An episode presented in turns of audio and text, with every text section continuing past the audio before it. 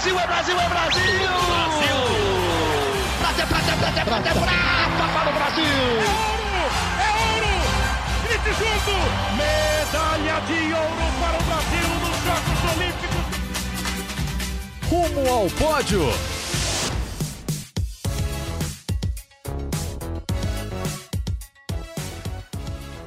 Saudações olímpicas! Este é o Rumo ao Pódio, o podcast de esportes olímpicos do Grupo Globo. Eu sou o Marcel Merguizo e aqui em São Paulo comigo, novamente, Guilherme Costa. Fala Gui, tudo bom?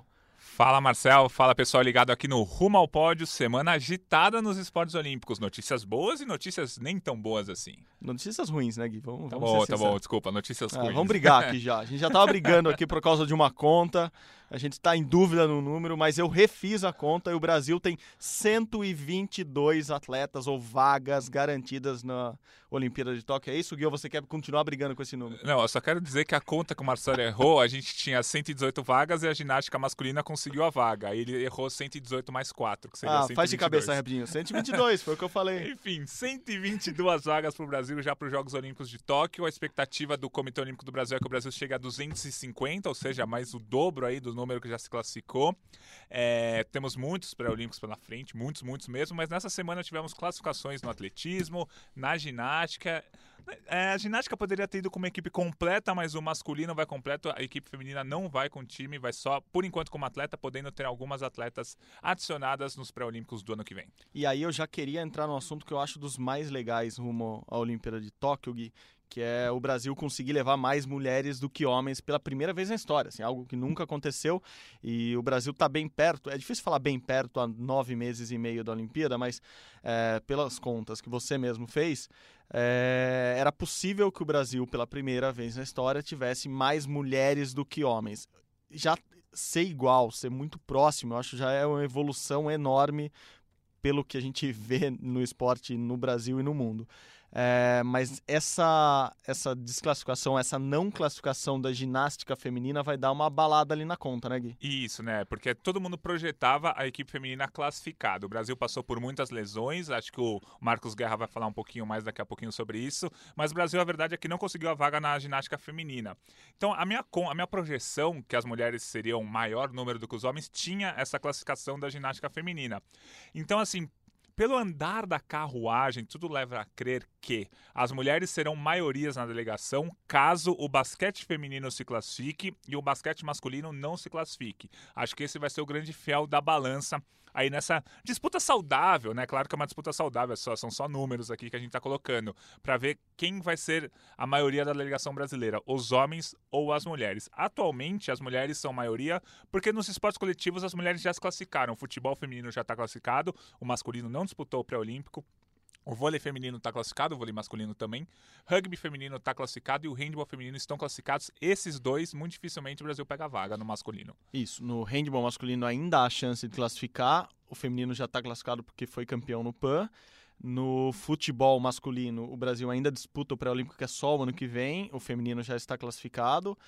No vôlei, ambos classificados. E no rugby, o masculino já fora, né? Eu acho que o masculino ainda tem uma, uma chance bem pequena. Assim, é muito difícil. O nível do Brasil não masculino ainda não é um nível para se classificar para a Olimpíada. Conseguiu fazer uma boa, um bom Jogos Pan-Americanos, ficou em quarto, chegou a ganhar dos Estados Unidos, mas ainda não é nível para participar de uma Olimpíada. Então, muito provavelmente, nos esportes coletivos vamos ter mais mulheres do que homens. Mas aí a, a balança pesa na natação e no atletismo, que os homens devem ser maioria na natação e maioria no atletismo também, aí pesa um pouco para eles. Mas essa disputa é bem legal. E se o basquete feminino conseguir a classificação, a gente já falou aqui nos programas anteriores que o basquete feminino é mais provável que se classifique do que o masculino, aí sim, muito provavelmente as mulheres serão maioria, o que vai ser um número bem legal. Na história do Brasil, é, nunca foram mais mulheres do que homens. Acho que em 2004, se não me engano, o número foi muito próximo, mas a gente teve três homens a mais do que mulheres. Uhum, é sempre muito equilibrado e lembrando que a Olimpíada de Tóquio está tá, tá reafirmando isso com, com muito entusiasmo, que vai ser a primeira Olimpíada que vai ser um número praticamente igual de homens e mulheres. A gente chegou muito próximo disso no Rio, que eram 51% de homens. É, nos Jogos Olímpicos da Juventude, na Argentina, em Buenos Aires, em 2008, exatamente há um ano. A abertura foi exatamente há um ano. É, houve essa, essa igualdade uh, de gênero. Então, é algo que o COI, o Comitê Olímpico Internacional, briga muito nos últimos anos e o Brasil acompanhando essa Uhum. é quase uma orientação, assim, obviamente não há ordem e não tem como saber quem vai conseguir classificar mais, porque enfim, são classificatórias, são pré-olímpicos, é, não dá para saber quem vai conseguir classificar mais, mas é algo que o COI vem insistindo, é algo que o Brasil quer fazer, então por isso eu acho que é um assunto que a gente vai, vai voltar a falar outras vezes aqui e eu acho importantíssimo. Quem classificou ou conseguiu garantir a vaga olímpica também lá em Doha foi o 4 por 100 masculino, o 4 por 100 feminino acho que também tá dentro, né, Gui? É, o 4 por 100 feminino ainda não está garantido. Precisa fazer conta, né, É, pra... porque assim, eram os oito primeiros colocados do Campeonato Mundial se classificariam para a Olimpíada. O Brasil até se classificou para a final no Campeonato Mundial, mas ali acabou sendo desclassificado porque pisou na raia, enfim, alguma coisa errada que a, uma das atletas brasileiras fez. Aí o Brasil foi desclassificado e não disputou a final. Mas aí agora as oito vagas restantes vão ficar para os melhores tempos do ranking mundial, né? Os dois melhores tempos de cada país. O Brasil, entre os que nos classificaram, está em segundo lugar nessa lista, que dão oito vagas. Então é muito provável que o 4 por 100 feminino consiga essa vaga olímpica também, mas aí tem que esperar até maio do ano que vem, quando fecha o ranking. Sim, mas, o além do, masculino 4, tá dentro. além do 4 por 100 masculino que está dentro, tem o 4 por 400 misto, que vai estrear Exatamente, na exatamente. Olimpíada de Tóquio. Isso até a gente já comentou na semana passada. O 4 por 400 misto está classificado para Tóquio 2020. Perfeito. Então vamos diretamente para Doha, nossa última viagem para o Golfo Pérsico nessa, neste mês. E... Porque depois não volta para cá, né? Vai do Golfo Pé- Pérsico depois para a Alemanha, né? Sim. Depois... É, eles emendam a viagem ali, estão mais perto, né? Já aproveita o voo e eles ficam lá, ali do ladinho, é, aproveitam a conexão. Então vamos lá com, com o pessoal que esteve cobrindo essas 10 dias, quase duas semanas de, de Campeonato Mundial de- de Atletismo. Campeonato muito legal mesmo, a gente que acompanhou daqui bem de perto, quer dizer, de longe, mas de perto. É, acho que curtiu muito esse Mundial, apesar do, do estádio vazio quase sempre, apesar das temperaturas altas. As marcas foram muito legais, o Brasil foi bem, apesar de não ter conseguido medalha. Mas vamos lá, nossos amigos lá em Doha mandam as últimas notícias do Mundial de Atletismo. Vai lá! Fala galera do podcast Olímpico, aqui é a Lorena Dilon falando diretamente de Doha. Estou aqui com o Flávio de Lácio. Nós acompanhamos aí os 10 dias de competição do Mundial e a gente vem trazendo, vai trazer aqui para vocês um balanço. De Lácio, na sua opinião, como é que foi o desempenho do Brasil nesse Mundial? É, faltou a medalha, né? Acho que isso sempre vai ser questionado, né? Porque existe aquela história de que a história é escrita pelos vencedores. Quando você pesquisar daqui a 10, 15, 20 anos sobre o Mundial de Doha, você vai ver que o Brasil não conquistou medalhas. Mas do aspecto técnico, o Brasil fez um bom Mundial. Foram três quartos lu- lugares, né? O Darlan Romani, ele fez uma marca muito boa. Ele não ganhou, só não ganhou a medalha lá no, no arremesso de peso, porque é, tiveram marcas históricas. Foi uma final em altíssimo nível. Foi ele estava alguns minutos assim de, de ganhar a medalha de bronze. Ele ficou muito tempo na posição da medalha de prata. Ele caiu pro, pro, pro bronze. E na última rodada, o americano lá fez um, um arremesso surpreendente. O, o cara que não vinha indo tão bem assim na, na temporada fez arremesso surpreendente, pegou o ouro, 22,91. Né, e tiveram dois arremessos de 22,90. Aí, aí assim realmente fica complicado. Mas foi uma participação boa, porque é, foram muitos resultados bons, surpreendentes, atletas conseguindo as melhores marcas da- das suas vidas. né? O Brasil chegou a oito finais, que é o recorde de finais, igualando 2007, né? o Mundial de 2007. O Brasil também conseguiu oito finais. E o principal de tudo, né? o Brasil classificou é, para duas provas de revezamento da Olimpíada de Tóquio, né? o 4 por 100 masculino e o 4 por 400 misto. E vale ressaltar aqui, na prova do arremesso de peso do Darlan, a marca dos quatro primeiros colocados, incluindo o Darlan, levariam eles para o pódio em todas as Olimpíadas, em todos os mundiais, no primeiro lugar, tá? Todos os quatro ganhariam ouro em todas as Olimpíadas da história e em todos os mundiais. Então, realmente foi uma prova muito disputada. Uma final épica, né? É, o Darlan ficou chateado, né? Ele depois passou na zona mista, conversou com a gente. Ele falou: Poxa, eu sabia que acima de 22 metros garantiria pódio e não foi o que aconteceu, né? Mas não tira o mérito. É a melhor colocação do Brasil na história numa prova de campo, né? Em provas de campo, que é o arremesso de peso no caso. Então, assim, acho que o Darlan está no caminho certo. Parabéns certo. para ele. E realmente não podemos tirar o mérito porque ficou no quarto lugar. E acho que qualquer, qualquer hora essa medalha do Darlan vai sair, né? Ele tá no caminho certo, tá arremessando muito bem, tá competindo contra os principais caras do mundo. Ele, ele hoje é um cara respeitado no arremesso de peso, né?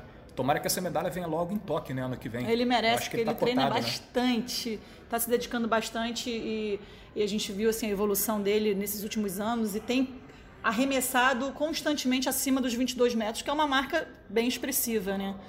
E, e acho que assim, falando do mundial como um todo, eu acho que vale reforçar e destacar as mulheres nesse mundial, né? A gente teve a história da Shelly Fraser Price e da Alison Felix no domingo das mães, né? Na, no primeiro final de semana do evento. As E- duas são mães, né?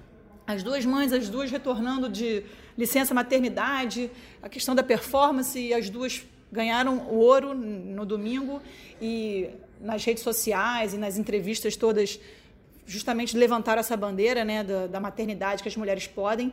E não só isso, assim, é, as mulheres aqui fizeram um desempenho excelente, reforçando, Shelly Fraser Price quebrou o recorde do Usain Bolt de maior é, vencedora da prova dos 100 metros. 100 ele metros, né? ele tem três Tetracampeã, títulos. é. E ela agora com essa conquista é tetra. O único recorde mundial que a gente viu aqui ser- sendo quebrado foi também uma mulher que quebrou na prova dos 400 metros com barreiras, né? A Dalila Mohamed, de- dos Estados Unidos. E nossa querida venezuelana E o Limar Rojas fez um salto de... está muito próxima do recorde mundial, né? impressionante. Ela saltou 15 metros e Foi a 37 quinta vez esse ano que ela saltou acima de 15, né? E ela Ganha ficou... com uma facilidade enorme. Não, e ela ficou só 13 centímetros de Eu quebrar o que é recorde questão mundial. de, de tempo para ela bater esse recorde mundial, né? Sim, enfim, eu acho que a gente tem que destacar também as mulheres. A gente sempre fala dos homens, do homem mais rápido do mundo, e eu quero falar das mulheres nesse mundial, enaltecer e a mensagem linda de todas as atletas mamães De nesse que a atleta mundial. pode ser competitiva mesmo tendo passado pela maternidade, né? Existia essa, essa cultura no, no esporte aí de achar que quando a atleta passou pela ma- maternidade ela vai ter queda de desempenho. Não é bem assim. A atleta se cuidando, a atleta seguindo todo, todo o treinamento, toda a alimentação, ela recuperando a forma física, eu acho que ela pode voltar tranquilamente ao nível que ela estava antes da maternidade, mesmo até depois de 30 anos, como foi o caso da Shelley Ann Fraser Price. Né? Com certeza, elas provaram isso, assim, não tem dúvidas, assim, e muito legal. Eu acho que é isso. É isso. Valeu e muito, assim, a gente tá aqui há praticamente três semanas, né? Foi um trabalho muito legal, um, um mundial bacana, que, que vai ficar para a história. E a gente volta aí com, com mais novidades quando tiver algum, algum evento. Isso aí, agora a gente quer saber mais das notícias da ginástica, né? O Mundial tá acontecendo aí por aí. Fala Lorena, fala de Lácio, galera que estava aí na cobertura do Mundial de Atletismo de Doha. No ano passado o Mundial de Ginástica foi aí, eu sei que Doha é quente e que a cerveja é proibida. Aqui em Stuttgart não, aqui tá frio, mas tá rolando o Oktoberfest, a cerveja tá liberada, mas só na arquibancada mesmo, viu? Porque os ginastas precisam manter o corpo ó, tinindo, ainda tem muita competição pela frente. A gente chegou apenas no fim das classificatórias no Mundial de Ginástica. Foram quatro dias longos de disputas. E o curioso é que as classificatórias aqui são até mais importantes do que as finais. É que além de definir quem vai brigar pelo pódio, define também quem vai para a Olimpíada de Tóquio. Quase 70% das vagas olímpicas foram definidas aqui nas classificatórias de Stuttgart. E o Brasil ficou com cinco vagas. Foram quatro no masculino, para a equipe, e uma no feminino, com Flávia Saraiva. E olha, ficou um pouco abaixo do esperado, viu? A disputa feminina foi bem difícil pra gente. O Brasil teve um ano duro, com muitas lesões, a principal delas de Rebeca Andrade, a ginasta mais completa do Brasil, a que somava mais pontos para a equipe. E não ter a Rebeca pesou bastante. Ainda mais depois que Jade Barbosa, outra ginasta muito importante, sofreu uma lesão no joelho logo no primeiro aparelho, no salto. Ela não conseguiu continuar a competição e o Brasil ficou sem nota de descarte em dois aparelhos, além de ficar sem a nota da Jade nas barras assimétricas. E isso fez uma grande diferença, foram pontos preciosos que o Brasil perdeu.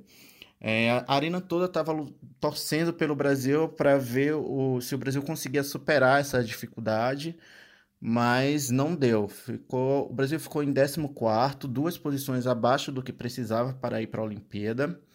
As meninas lutaram, fizeram o máximo e até aí tudo bem, mas não pode uma equipe ficar dependendo de uma ou duas ginastas. É, as ginastas são importantes, sofreram lesões, acontece, mas é preciso ter peças de reposição, é preciso ter outras ginastas para substituir a altura ou próximo do que quem se lesionou fazia. É o que fez, por exemplo, outras equipes como França e Alemanha, que também tiveram lesões de ginastas importantes às vésperas do Mundial, mas conseguiram se classificar sem grandes problemas. A França, inclusive, foi uma das equipes hum, que mais se destacaram aqui em Stuttgart.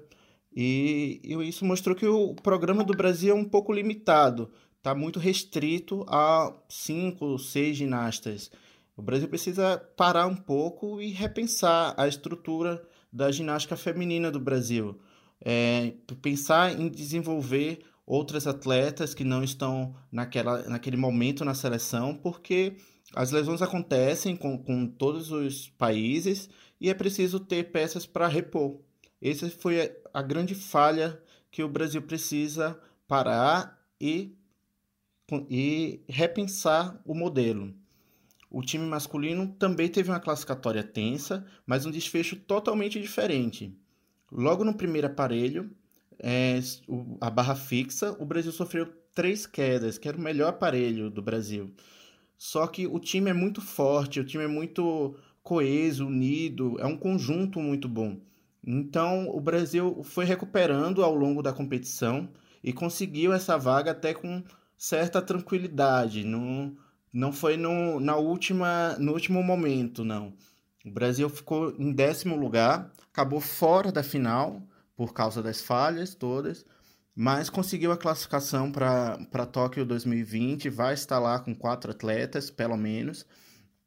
E além disso, conseguiu também vagas em finais individuais.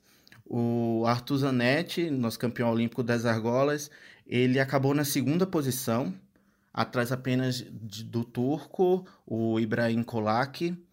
E o Zanetti tem muita chance de medalha, mas é uma final bastante aberta, assim. Faz muito tempo que uma final de argolas não tem um favorito.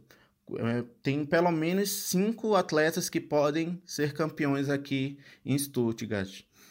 É, além do Zanetti, o Arthur Nori também foi para uma final. Ele foi para a final da barra fixa. É a segunda vez que ele está indo para a final da barra fixa em um mundial. Em 2015 ele foi o quarto colocado. Agora ele passou para a final na quarta colocação também. Só que o Nori tem muita chance de crescer na final. É que ele tem a segunda maior nota de dificuldade. Então, se ele melhorar um pouco a execução, ele consegue pontos preciosos que pode jogar ele ali para um, para um pódio. É, e o Caio Souza também passou para uma final, ele foi para a final do individual geral, é o terceiro ano seguido que o Caio pega essa final. Ele já é muito improvável chegar ao pódio. É, um, é uma prova com muitos atletas fortes, russos e chineses principalmente. O Caio, se ele chegar no top 10, vai ser um resultado fantástico já. É, e a Flávia Saraiva, ela, além de conquistar a classificação olímpica, ela também pegou vaga em três finais. Ela vai disputar o individual geral, a trave e o solo. E pode sair ainda de Stuttgart com uma medalha aí no peito. Para quem sabe dar uma aliviada no clima da seleção feminina, que, olha, tá saindo daqui de Stuttgart com um sentimento de, de tristeza mesmo. Falaram até em luto, porque é muito importante uma equipe participar da, da Olimpíada. O Brasil participava desde Atenas, 2004, para ter uma, uma boa visibilidade, para, no esporte subjetivo como a ginástica, passar uma boa impressão para, para a arbitragem também. É, e infelizmente não vamos contar com as meninas como equipe, pelo menos, em Tóquio 2020. E o Mundial de Ginástica ainda vai ter agora as finais, vão ser seis dias de finais. E o destaque com certeza vai ser Simone Biles, a americana que é estrela do, do Mundial, foi estrela da Olimpíada do Rio, tem tudo para ser o maior nome dos Jogos de Tóquio. Ela deixou todo mundo impressionado nas classificatórias, foi para todas as finais e ainda apresentou dois novos movimentos que agora tem o nome dela. Algo que assim era impensável esses movimentos de serem realizados por uma por uma mulher. Alguns deles já eram realizados por homens, mas, mas nunca por mulheres. E rolou até uma polêmica, porque a Federação Internacional de Ginástica achou tão impressionante esses movimentos que rebaixou o valor de um deles, um, um, a saída da trave, o duplo-duplo, que é uma dupla pirueta com duplo mortal. e rebaixou o valor dele para não incentivar outras atletas a replicarem esse movimento. Achou que era muito perigoso, que as, que as atletas podiam se machucar gravemente e preferiu não incentivar que outras atletas replicassem esse movimento. A Simone não gostou nem um pouco, xingou muito no Twitter e recebeu até uma bronca da Federação Internacional, mas foi para cima, foi para a competição e arrebentou. Conseguiu vaga em todas as finais, vai estar aí em Stuttgart brigando para quem sabe seis medalhas e olha, seis medalhas de ouro, viu? Ano passado foram quatro ouros, uma prata e um bronze. Ela conseguiu as seis medalhas. Agora ela quer melhorar e fazer seis ouros. Seria o mai maior resultado da história da, da ginástica feminina em mundiais. Bom, vou ficando por aqui. Um abraço para vocês. Agora vamos aí para a galera no Brasil. É isso. E semana que vem eu volto contando tudo que rolou nas finais aqui do Mundial de Ginástica. Um abraço. Valeu, galera. É isso aí. Viagem longa, viagem longa. O pessoal veio da, veio da Ásia, passou na Europa e agora está aqui de novo com a gente no Brasil. E a gente já para em Brasília. Vamos, vamos fazer um, um pit stop aqui em Brasília. Se é por falta de conexão, vamos, vamos parar em Brasília, onde rolou o Grande Slam de Brasília, obviamente de judô, né, Gui? Como, como os brasileiros começaram muito bem, mas queria um destaque ali, Gui. Rafaela Silva voltou a disputar um torneio internacional depois de perder a medalha no PAN por causa do caso de doping dela, que ainda não foi julgado pela Federação Internacional de Judô, mas nos Jogos Pan-Americanos, ela que foi ouro e assim tinha completado toda, toda, toda a estante dela de medalhas de ouro, agora ela perde essa medalha. A Rafa voltou a lutar, né, Gui? Isso, exatamente. Ela ainda não foi punida pelo caso de doping e ela também não recebeu uma punição preventiva, que é quando acontece, que acontece com alguns atletas antes de ser julgados, eles já são punidos. É, essas prevenções, é, as preventivas normalmente são em casos mais graves ou, ou substâncias que causam diretamente melhora em desempenho, o dela não, lembrando que ela, ela, ela alega que brincou com crianças ali, especificamente com uma, com uma das crianças, com o nariz dela, e, e ela teria vamos, como que eu, como que eu digo, aspirado a, a substância nessa, nessa brincadeira. Então, é, enfim, não, não há nenhum ganho de desempenho ali. Mesmo assim, ela perdeu a medalha do PAN, mas ainda vai ser julgada e não está suspensa preventivamente. Então, ela pôde lutar aqui. Ela lutou no, no, já uma, duas semanas aqui no, no Brasil, um torneio nacional de clubes e agora um torneio internacional, né, Gui? Isso, o Grand Slam vale pontos para o ranking olímpico. A Rafaela está na quarta posição desse ranking e ganhou mais alguns pontinhos. Ela ficou com a medalha de bronze na categoria até 57 quilos e ela perdeu na semifinal para uma outra brasileira, que é a Kathleen Nascimento. É uma atleta jovem e é interessante assim. É óbvio que a gente torce para Rafaela Silva não ficar fora da Olimpíada, mas ainda, como ela ainda não foi julgada, é possível que ela acabe não conseguindo ir para a Olimpíada. Assim, o Brasil ficaria sem uma vaga na Olimpíada na categoria até 57 quilos. Então é bom a gente ficar de olho nas outras atletas brasileiras dessa categoria, e que foi o que aconteceu com a Catelin. Ela ficou em segundo nesse Grand Slam, ganhou pontos no ranking mundial, já subiu um pouquinho e caso a Rafaela não possa participar, a gente já tem que encaixar uma outra atleta, porque além da categoria até 57 quilos valer uma disputa individual, que é muito importante para o atleta estar lá, também vale vaga para a equipe, né? Quem consegue classificar atletas em todas as categorias, classifica também a equipe, em que o Brasil tenta uma medalha por equipes na Olimpíada. Então tem que ter alguém nessa categoria até 57. Se por um acaso, a gente torce para que não, mas se por um acaso a Rafaela ter que ficar fora da Olimpíada, é bom a gente encaixar um nome e a Kathleen pode ser um bom nome dessa categoria até 57 quilos. Ela foi prata nesse Grand Slam, ganhando pontos importantes aí na classificação. Ela perdeu a final e ela era mais passava da posição 100 no mundo no ranking, até porque o Flávio Canto, comentarista do Sport TV, até é, disse isso na transmissão. Ela mal lutou ainda entre as na, na categoria principal. Então agora ela está começando a somar pontos, soma muitos pontos nesse ranking olímpico. É uma esperança, é uma novidade no Brasil. E é isso, assim, o, com a Rafa fora, obviamente o Brasil perde muito, mas aparentemente tem uma substituta já ali chegando, né? É, a gente tá, esse Grand Slam tá sendo muito legal pro Brasil, porque assim, como o Grand Slam é no Brasil, a seleção pode colocar quatro atletas em cada chave. E aí a confederação fez assim: pegou os três primeiros brasileiros de tiração da seleção adulta e um quarto nome sempre do time sub-21. E alguns nomes têm surpreendido, têm conseguido bons resultados. O Alan foi campeão da categoria até 60 quilos, vencendo um outro brasileiro na final, que é o Takabataki, o Eric. Que o Eric é, seria o favorito nessa luta. O Eric é o titular da seleção brasileira. Então a gente está vendo o nome. O Davi Lima foi campeão, é, foi campeão, não, foi medalhista na categoria até 73 quilos. Também é importante é, nomes que não são titulares estão conseguindo bons resultados. Talvez a, a, confederação comece a mandar esses novos atletas, ou esses atletas que não estão na seleção brasileira, para outras competições para eles tentarem pontuar no ranking olímpico que fecha em maio de 2020. A expectativa é que o Brasil leve os 14 atletas para a Olimpíada, 7 categorias masculinas e 7 no, no feminino, mas nesse momento o Brasil teria só 13 vagas, uma categoria estaria fora. Então tem que brigar aí por pontos para conseguir levar esse time completo, porque o judô brasileiro é um dos cinco maiores do mundo. A gente ainda não cantou nesta edição do podcast, mas Takabataka é um baita nome para percussão, para é um ritmo que Takabataki. Guardem esse nome, é ah. legal, é bom pra dicção também, Takabataki. Lembrando sempre que tem a Omira, da canoagem, oh. Omira. Pronto, quem disse que a gente não ia cantar? O Paulo Ricardo, do Sim. Taekwondo, com seu olhar 43. A, a Sandy, Sandy, do, taekwondo, taekwondo, também, na categoria até 57 quilos. Então, o Brasil é como uma música. Eu, eu tinha lembrado outro nome, eu vou lembrar até o fim aqui do podcast. Takabataki. O, o outro nome. O Takabataki é mais do... Takabataki. É mais Sim. na percussão. Ritmo, né? Já estamos em ritmo de carnaval na, na redação. Takabataki. Bom, passando do Takabataki e seus amigos do judô, vamos para classificados para a Olimpíada já. Vôlei masculino, está jogando a Copa do Mundo atualmente, está indo bem bem, né, Gui? Isso, é, a gente sempre lembra que assim, a Copa do Mundo está sendo disputada no Japão por 12 países, só que alguns não estão com time titular. A, temporada do vôlei foi bem desgastante para todas as seleções. Tivemos a Liga das Nações, os campeonatos continentais, o pré-olímpico e agora a Copa do Mundo. Então alguns times não estão com time titular. O Brasil está completo lá. E por enquanto, é, pelo menos até o momento que a gente está gravando esse podcast, segunda-feira, o Brasil está invicto.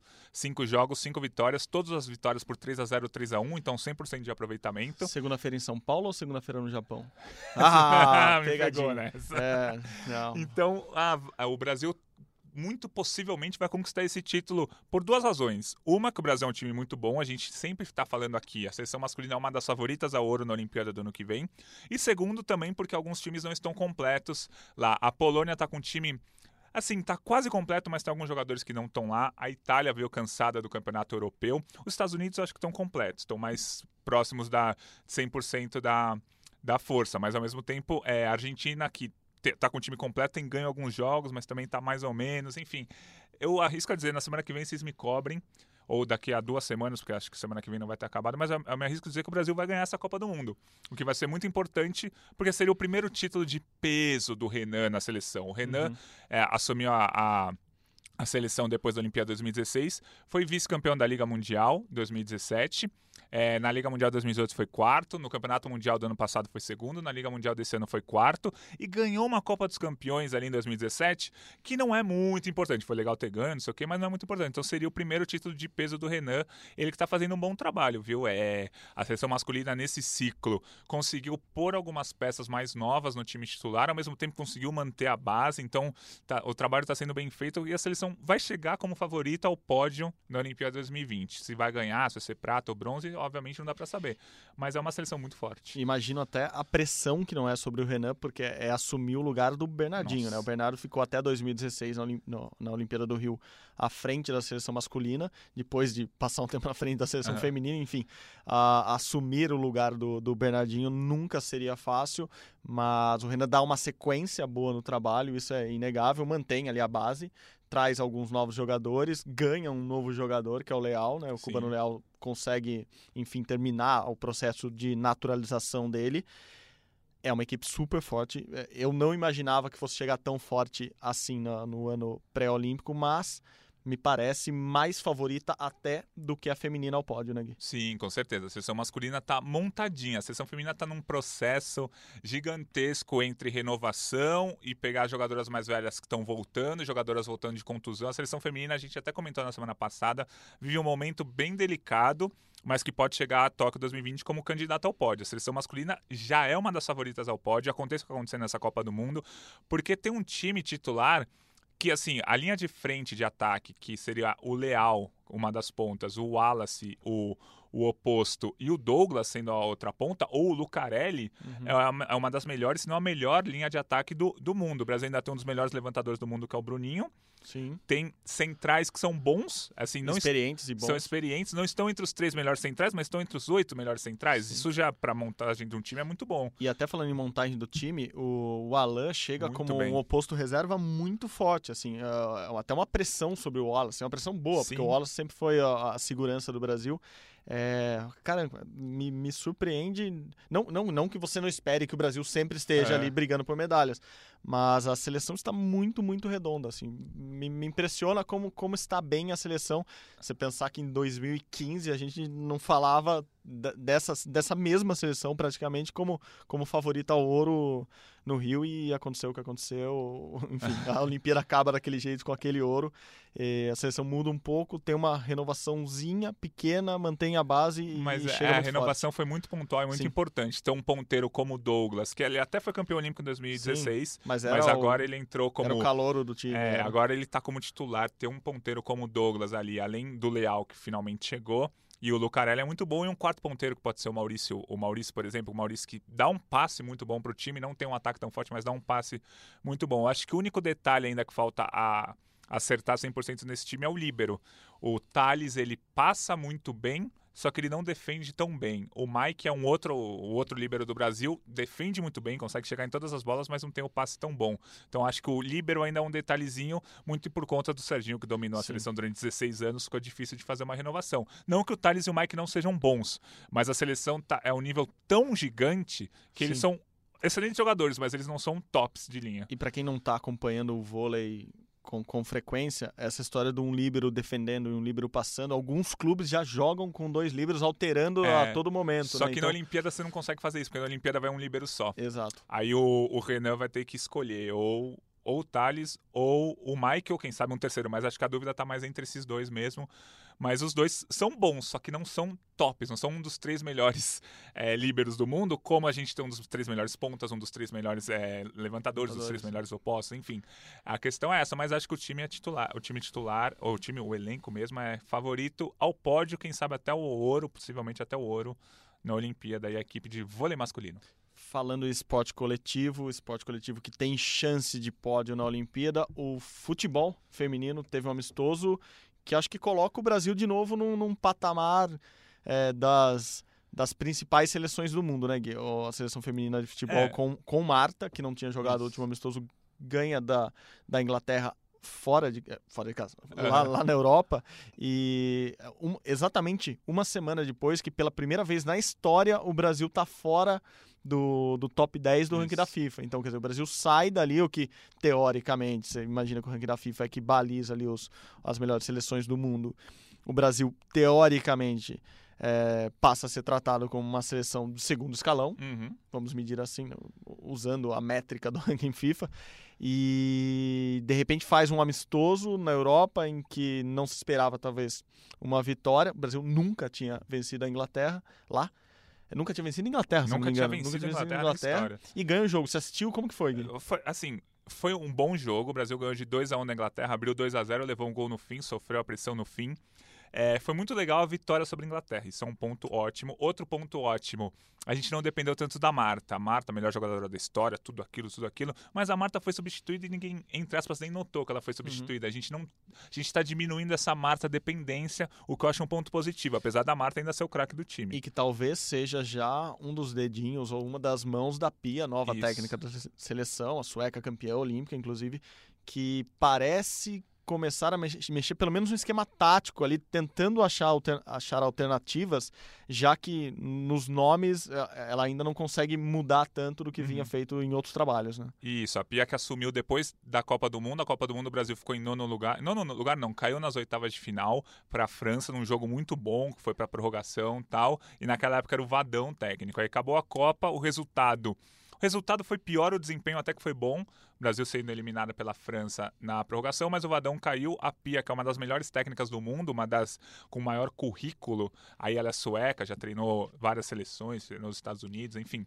Ela assumiu aí, o, é, pegou o Brasil num torneio há uns dois meses, torneio amistoso, em que o Brasil conseguiu uma vitória contra a Argentina e depois empatou o segundo jogo, e agora venceu a Inglaterra. Eu colocaria assim: tem um primeiro escalão ali do futebol feminino, que tem atualmente Holanda, Estados Unidos, Alemanha e talvez a França.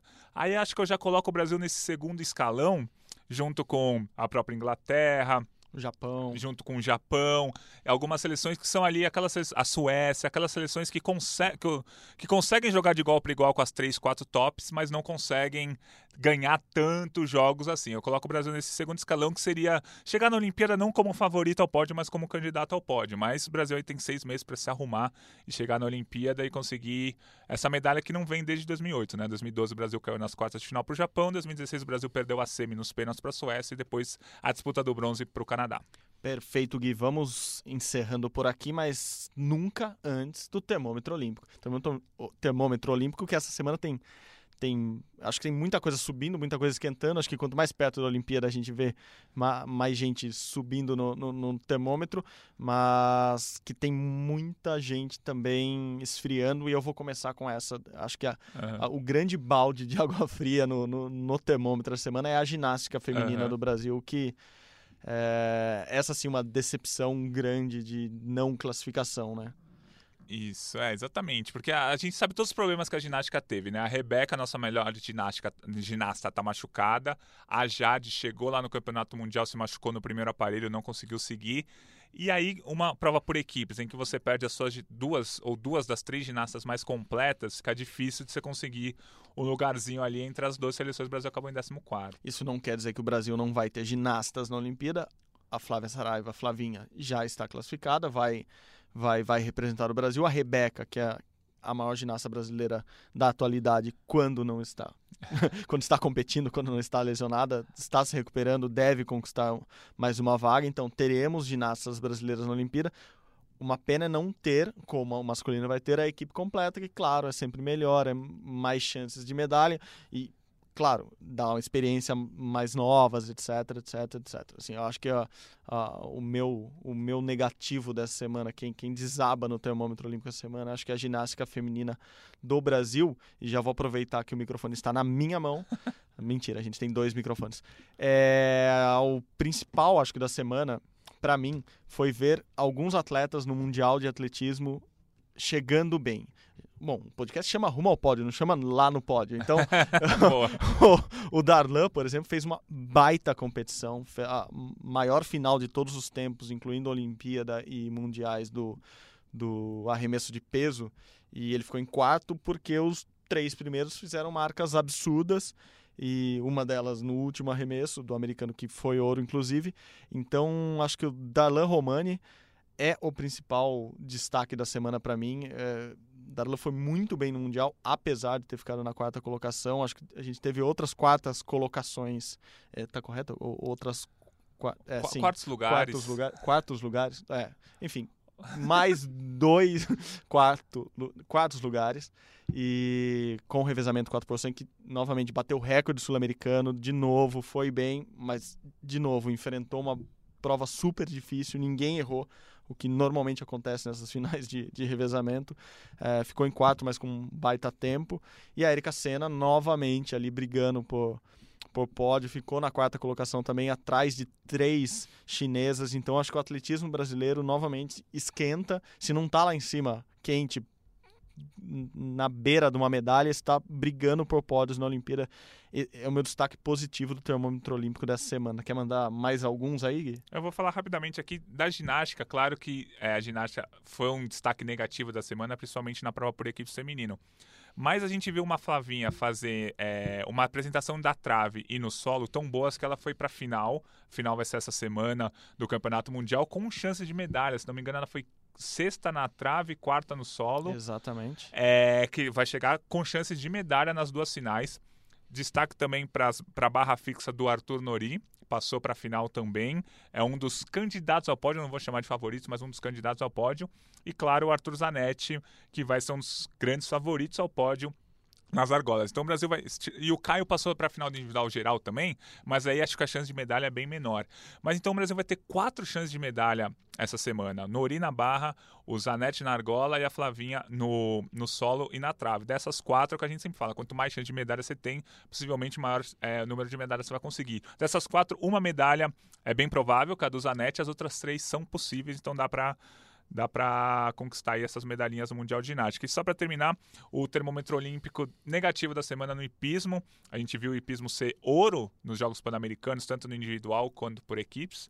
O Marlon foi campeão do individual no PAN, a equipe completa foi campeã, garantiu a vaga na Olimpíada. Mas esse fim de semana tivemos a Copa das Nações. É, talvez, a, talvez não, a competição mais importante do ano por equipes, já que esse ano não tem um campeonato mundial. O Brasil acabou em 11 lugar. A gente sabe que tivemos alguns problemas com cavalos, né? O Marlon não estava com o mesmo cavalo do PAN, enfim, mas o Brasil ficou em 11 numa, numa competição que contava com os melhores do mundo. Então, é, abriu o olho, a gente ganhou o PAN, ficamos super felizes, consegui, conseguimos a vaga olímpica, mas quando chegar na Olimpíada ou numa Copa das Nações, o buraco é um pouco mais embaixo. Então, o hipismo brasileiro, ao que tudo indica, não vai chegar nem favorito ao pódio, nem tão candidato ao pódio. Talvez naquele grupo dos que podem surpreender ali a oitava, a nona, a décima, a décima primeira forças, que numa Olimpíada pode pular para uma medalha, mas é muito mais difícil. Gostei do pode pular para uma medalha, pensei no cavalinho pulando. Olá. Não são os cavalinhos do Fantástico, mas são cavalinhos muitas vezes fantásticos. Bom, com essa piada sem graça, ah, vamos ah, encerrando. vamos encerrando mais um rumo ao pódio. Para quem recebeu pelo WhatsApp, achou no Twitter, recebeu o link de alguma maneira, gostou, vai lá, globesport.com barra podcasts, procura o Rumo ao Pódio, ouça os outros podcasts do Grupo Globo, aqui do esporte do Grupo Globo, você vai curtir compartilhe, indique para os amigos. Nós vamos ficando por aqui. Semana que vem tem mais. Valeu! Abraço. Valeu, um abraço.